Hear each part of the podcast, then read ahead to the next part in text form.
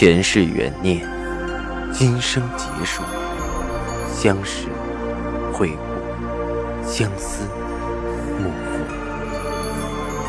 忘川河畔孤等，三生石前许愿，浮华落尽，只余情深入。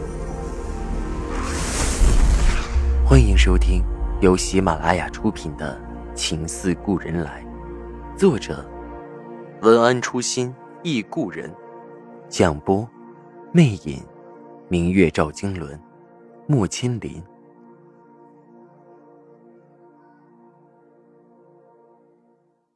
第八十九集。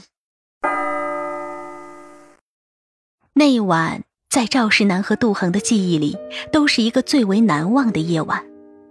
锅中的燃料在沸腾，匠人们干得热火朝天。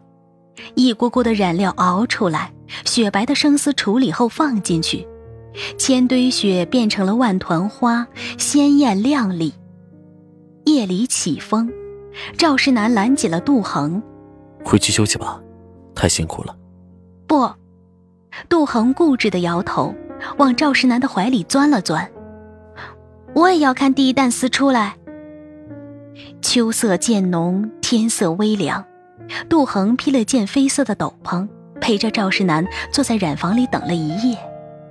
当东方渐渐泛白的时候，眼睛熬得通红的杜恒和赵世南终于等到了第一担丝。夜色还未褪去，颜色看不清晰，只觉得分外鲜艳。赵世南握着杜恒的手越来越紧，此刻他心中的焦急到达了顶峰。如果成功了，不仅是绝技的醉花锦重见天日，也是赵家的锦冲到了一个新的高度，意义太不寻常了。太阳终于露出了脸，夜色散尽，新染出的丝在朝阳下，不论是正红还是绛紫，还是豆青，甚至靛蓝，所有的丝都在正色中盈盈泛着五彩的光，仿佛绚烂的霞光。成了。匠人们都欢呼了起来。赵世南用力捏紧了杜恒的手，舒了口气，微微抬起头望着空中掠过的飞鸟，忽然觉得天蓝得格外壮阔。杜恒早已激动的眼圈都红红的。赵世南回神看着身边这个似柔软又似刚强的女人，一种周身泛起的暖意涌了上来。成功的时刻，有人陪伴分享。那个人又是自己的女人，赵世南只觉得所有的激情豪迈都到了自己身上。他吩咐下人把杜恒送回房去休息，自己继续盯着其他的几锅。那些锅中加了其他方子的配料，不知会是什么结果。杜恒那一觉睡得香甜，等他醒来的时候已经是傍晚。一个婶子满脸喜气的过来回禀着。少奶奶，少爷吩咐等您醒来就到染房去。杜恒匆忙梳洗好，换了身水葱绿的衣服，随着婶子到了染房，却是怔住了。染房里摆了一院子的桌椅板凳，所有的男人围成了十个大桌，桌上是一坛坛的酒。杜恒和女眷们到西屋的小屋去，大家都没心思吃饭。看着屋外院子里豪气冲天的男人们，一碗一碗的大口喝酒。那晚是胜利后的狂欢，没有人去拘束地位高低、身份贵贱，所有的人都喝得东倒西歪。赵石南更是激情慷慨，敬天敬地敬梅葛二神敬大家，一碗一碗的干下去，眉头都不皱一下。杜恒看得热血上头。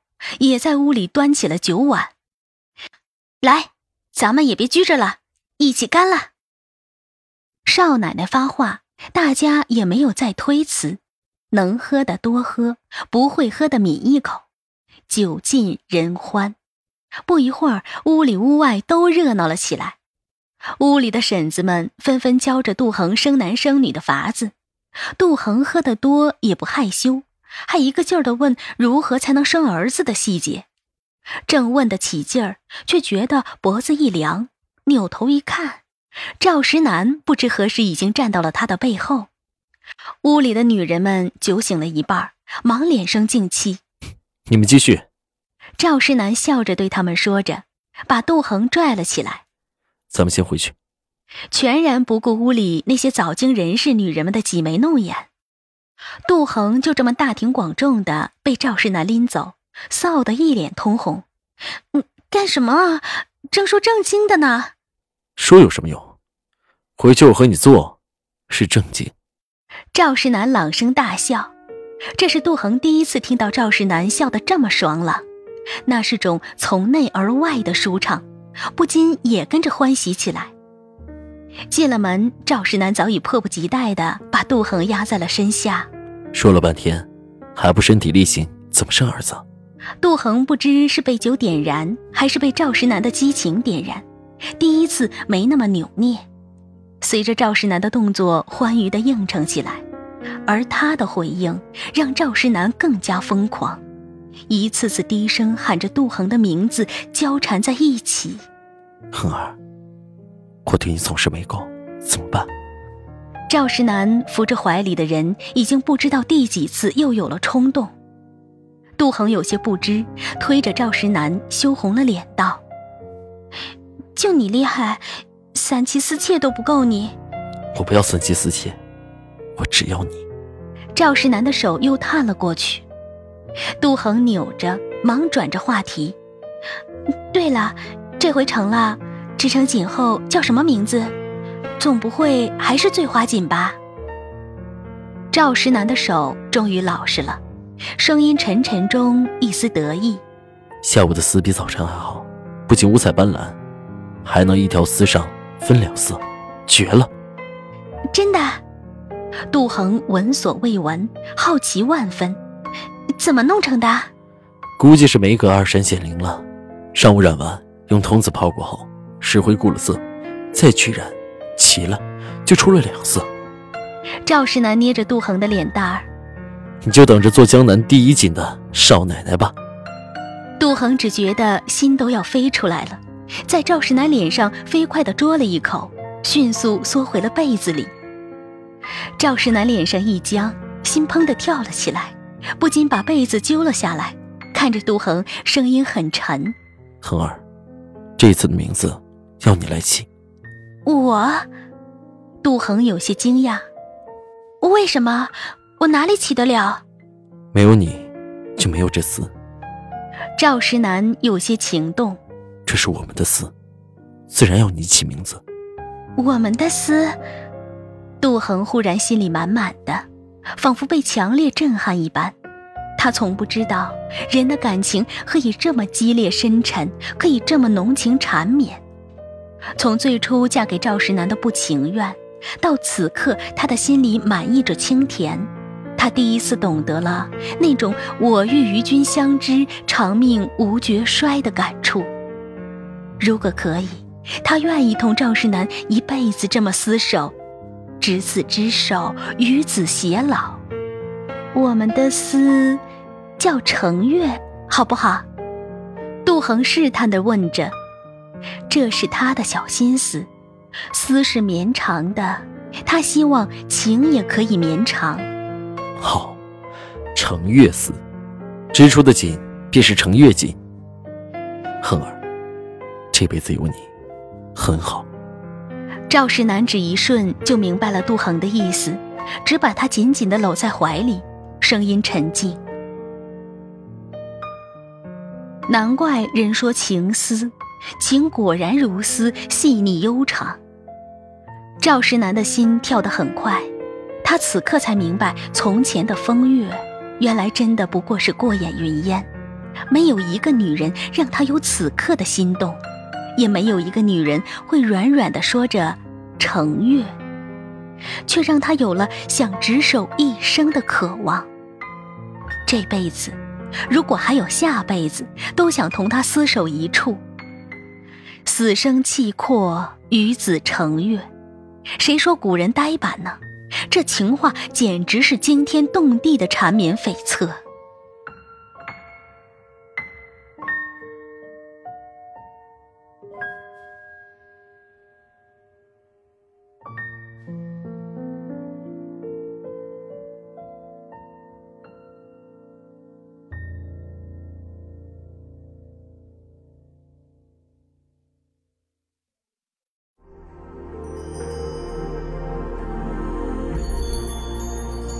您正在收听的是喜马拉雅出品的长篇穿越小说《情似故人来》。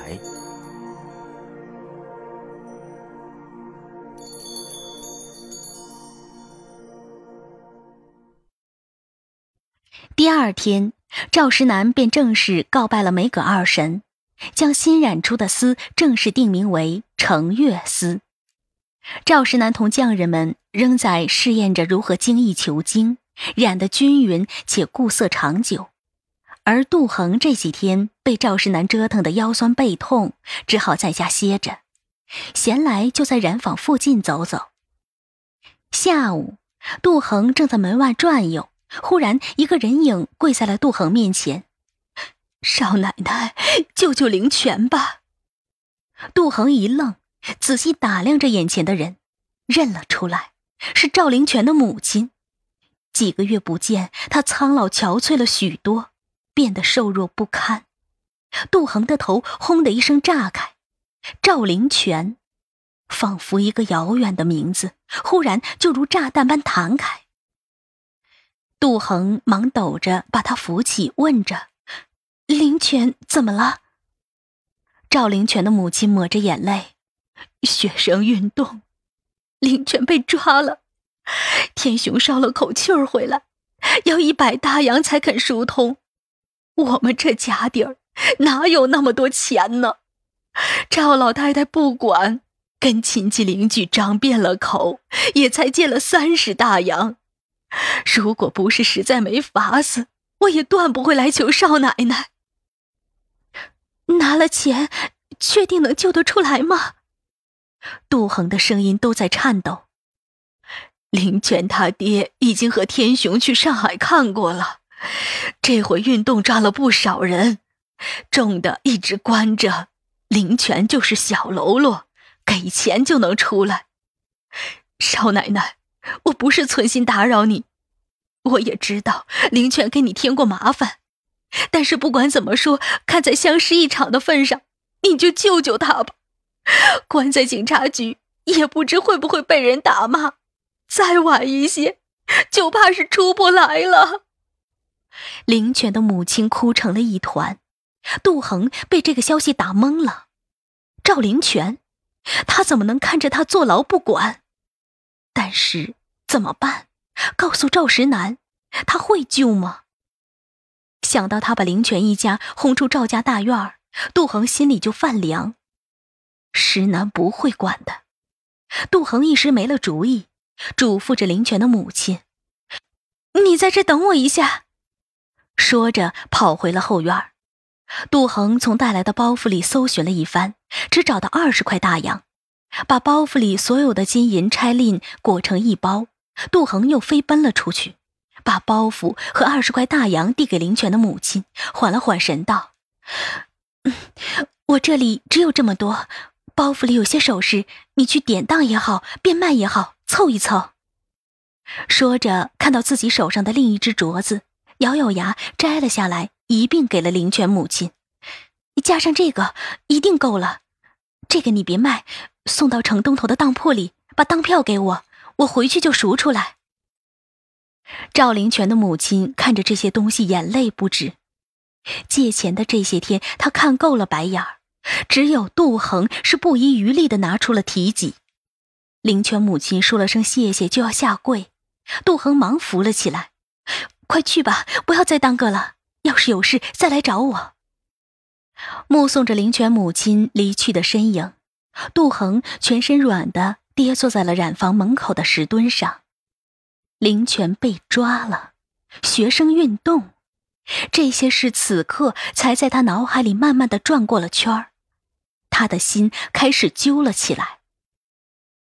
杜恒不知道自己这么担心林泉对不对，但是他抑制不住，毕竟曾经林泉是他最信赖也最欣赏的男人。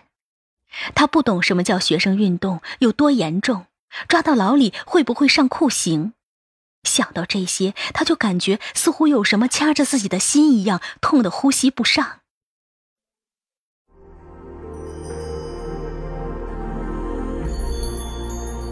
您正在收听的是喜马拉雅出品的长篇穿越小说《情似故人来。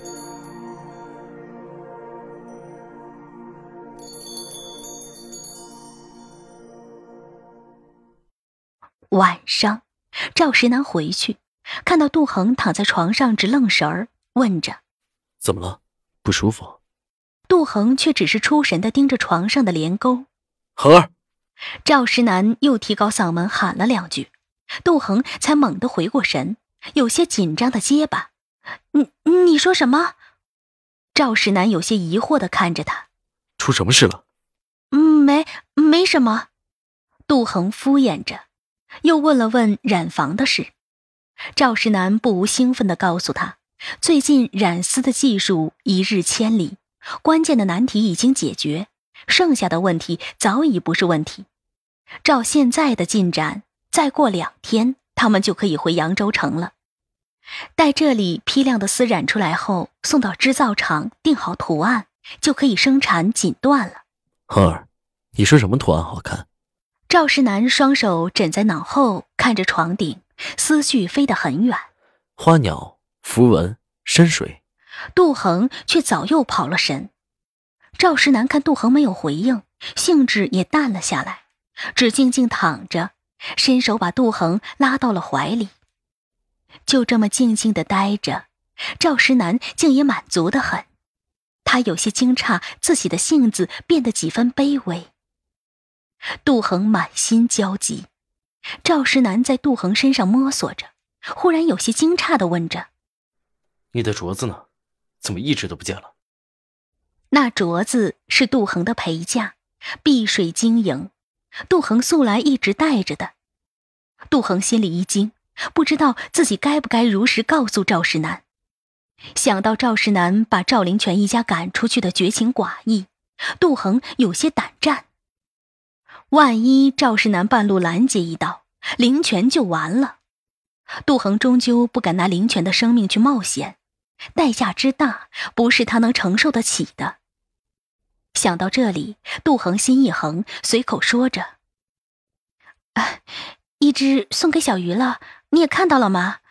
另一只我收起来了，不舍得带。”傻气，东西有什么舍不得？赵石南也没在意。又闲聊了几句，便搂紧了杜恒。听众朋友，您刚刚收听到的是喜马拉雅出品的长篇穿越小说《情似故人来》，作者文安初心忆故人，播讲魅影，明月照经纶，莫千林。更多精彩有声书，尽在喜马拉雅。